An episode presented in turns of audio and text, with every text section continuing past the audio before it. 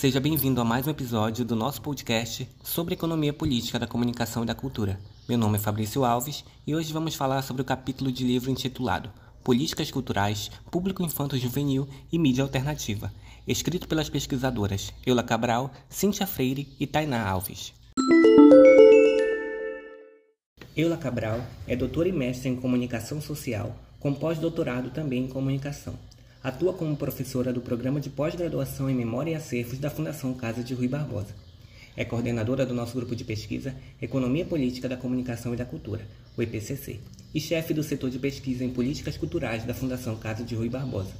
Eula Cabral atua nas áreas de Economia Política da Comunicação, da Cultura e da Informação, Direito à Comunicação, Direito à Cultura, Direito à Informação, Políticas e Estratégias de Comunicação, Grupos de Mídia Locais, Regionais, nacionais e internacionais, tecnologias de informação e comunicação, mídias digitais, jornalismo, publicidade e mídia brasileira. Cintia Agostinha dos Santos Freire é mestranda no programa de pós-graduação em Mídia e Cotidiano da Universidade Federal Fluminense, graduada em Arquivologia pela Universidade Federal do Estado do Rio de Janeiro. Também tem pós-graduação Lato Senso pela Universidade Cândido Mendes na área de Educação Infantil. Participa dos grupos de pesquisa Emerge e do nosso grupo EPCC. É bolsista do Programa de Incentivo à Produção do Conhecimento Técnico e Científico na área da Cultura da Fundação Casa de Rui Barbosa. Tainá Queiroz Alves é mestranda no Programa de Pós-Graduação em Mídia Cotidiano da Universidade Federal Fluminense, bacharel em Ciências Sociais pelo Instituto de Filosofia e Ciências Sociais da UFRJ é integrante do Laboratório de Investigação em Comunicação Comunitária e Publicidade Social da UF e integrante do Grupo de Pesquisa Economia Política da Comunicação e da Cultura da Fundação Casa de Rui Barbosa. Vamos conhecer o capítulo publicado pelas autoras? O capítulo Políticas Culturais, Público Infanto Juvenil e Mídia Alternativa faz parte do e-book Panorama Reflexivo da Cultura e da Comunicação, organizado por Eula Cabral e lançado em 2020 com o selo EPCC pela Meus Ritmos Editora.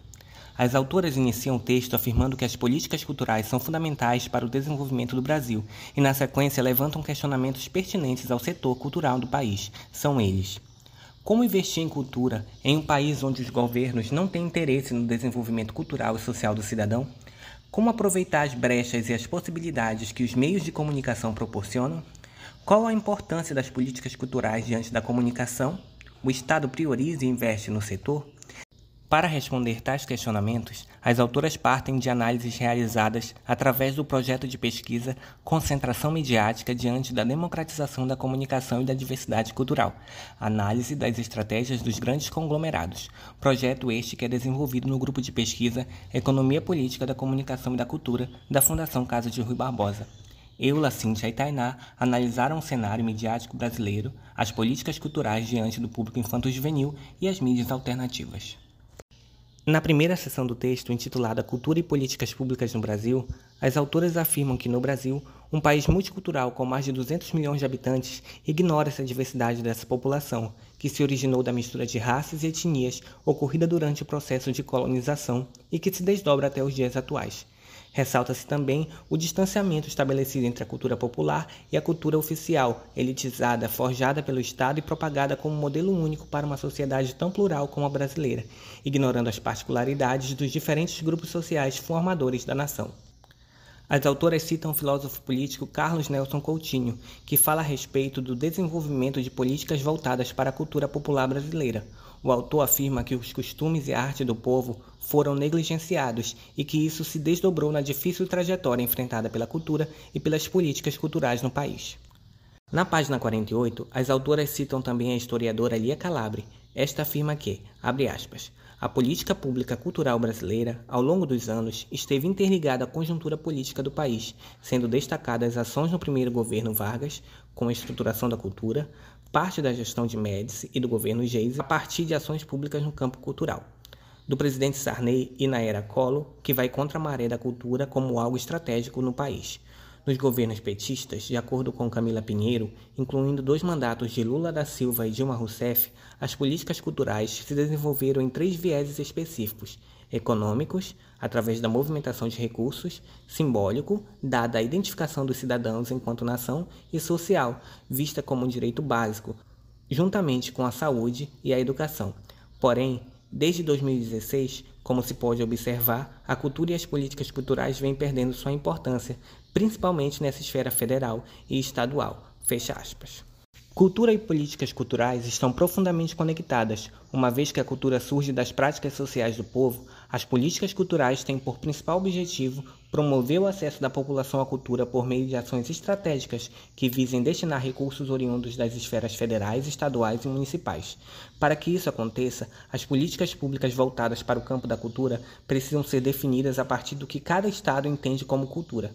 Por isso, de acordo com o Canclini, é preciso pensar sobre a sociedade que se almeja para que as políticas culturais sejam discutidas e elaboradas. Marilena Chauí afirma que, com o passar dos anos, o termo cultura sofreu alterações no seu significado. O que antes era associado ao cultivo, cuidado com a terra e ao plantio, ressurgiu a partir do século XVIII como ideia de civilização. E para que haja cultura, segundo Michel de Certeau, não basta ser autor de práticas sociais, é preciso que essas práticas tenham significados para quem as realiza porque a cultura não consiste apenas em receber, mas em realizar o ato pelo qual cada indivíduo marca aquilo que os outros lhe dão para viver e pensar. Logo, cultura é uma ação que transforma pessoas e lugares. Se a cultura é um direito, como a faremos chegar a cada brasileiro, levando em consideração as inúmeras barreiras para a regulação e a aplicação de políticas culturais que atendam às necessidades dos cidadãos? Canclin afirma que para que a cidadania seja conquistada, é preciso levar em consideração o fato de que o espaço cultural é composto de muitas variáveis, as quais rompem barreiras para além do território físico. Por essa razão, também devemos atentar para os meios comunicacionais. A população brasileira é totalmente consumidora de produtos midiáticos, por isso é de vital importância compreender essa relação. No caso da televisão aberta, que atinge todos os lares com energia elétrica, deve-se levar em consideração os diferentes modos que as pessoas têm de assistir programações televisivas. A verdade é que o Brasil possui uma cultura diversificada. Em um país onde mais de 90% dos lares possuem TV aberta, e por mais que os políticos preguem ter como alvo a melhoria econômica da população, estes não se preocupam em fazer políticas culturais voltadas para os brasileiros, principalmente para as crianças e adolescentes. Será que existem políticas culturais voltadas para o público infantil na TV aberta? Para Lia Calabre, uma política cultural que seja efetiva e coerente com os desafios da atualidade precisa reconhecer a diversidade de públicos que possuem visões e interesses diferenciados. No caso do Brasil, o público infanto-juvenil é negligenciado nas programações de TV. Os interesses econômicos dos proprietários dos meios de comunicação fizeram com que fossem retirados das grades de programação os programas infantis. Segundo Eula Cabral, a partir dos estudos da área de economia política da comunicação e da cultura, que trabalha a partir de um viés crítico e analítico, é possível analisar e compreender os mercados cultural e midiático brasileiros.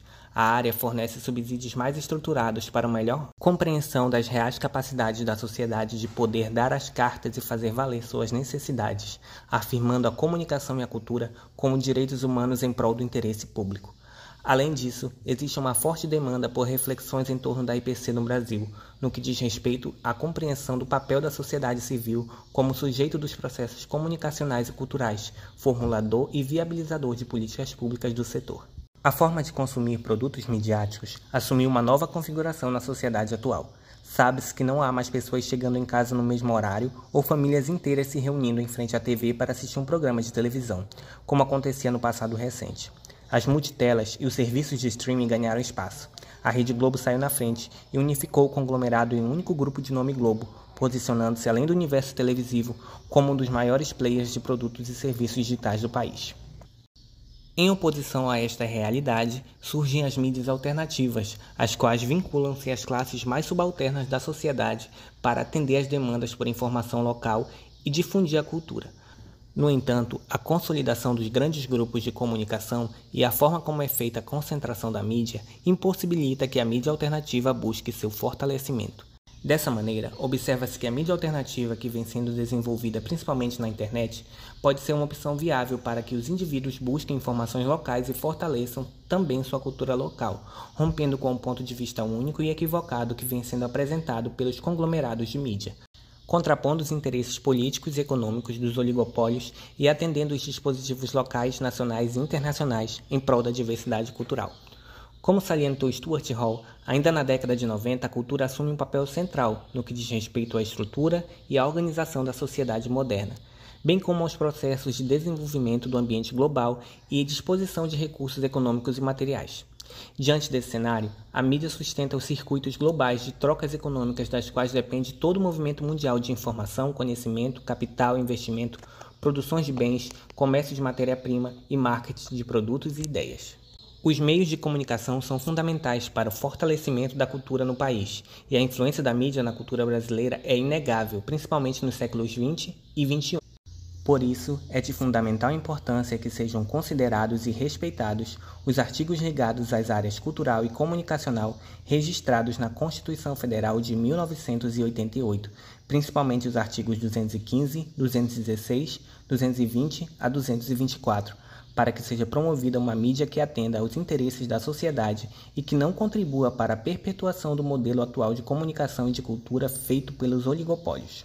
Para que isso ocorra, de acordo com Ela Cabral, Cíntia Freire e Taina Alves, é necessário que a sociedade exija dos meios de comunicação e do poder público investimentos nas emissoras públicas que beneficiem as mídias alternativas que são por vezes boicotadas pelo poder público, mesmo que estas busquem se reinventar na forma de comunicar e difundir a cultura através da internet. Também não se pode ignorar que as políticas culturais precisam ser feitas em prol das crianças e dos adolescentes no Brasil e que nenhum direito seja perdido como o benefício da meia entrada em cinemas, em teatros e museus.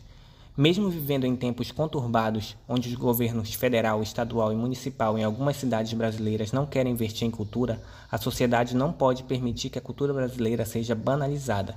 Deve-se exigir que a Constituição Federal seja cumprida e que as políticas culturais sejam feitas em prol da nação brasileira.